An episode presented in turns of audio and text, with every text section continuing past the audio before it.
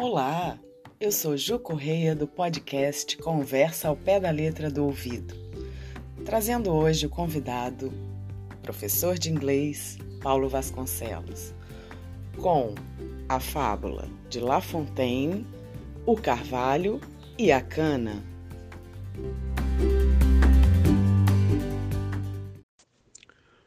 O Carvalho disse para a Cana: Tem razão em se queixar a natureza. Um pardal é para você muito peso. A brisa mais ligeira, que nem crespa a água do regato, curva seu corpo.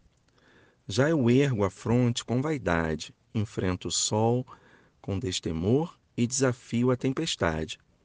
Todo vento é para mim suave brisa de maio, enquanto para você é vendaval. Se ao menos tivesse nascido perto de mim, eu a protegeria com minha folhagem não padeceria tanto. Para você, a sorte foi madrasta. Ao que a cana respondeu: Sua comparação parece bem razoável, mas não sofra por mim. Os ventos são tão temíveis para mim quanto para você. Faz-me inclinar e dobrar, porém não me quebra. Até o presente, tenho conseguido resistir bem às mais furiosas tempestades. Porém, outras tempestades sei que virão. Mal terminou de dizer tais palavras e no horizonte começou a se formar o mais terrível dos furacões. Ele chega. A árvore resiste ereta. A pobre cana se inclina. O vento redobra seus esforços e tanto peleja que por fim arranca de vez o carvalho.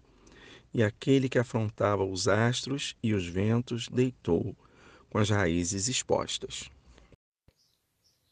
Moral da história: menos sofre aquele que se curva quando a força investe.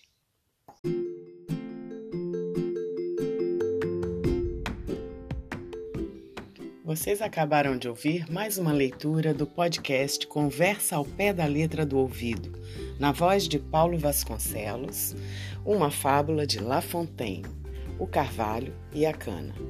Até a próxima, pessoal! thank you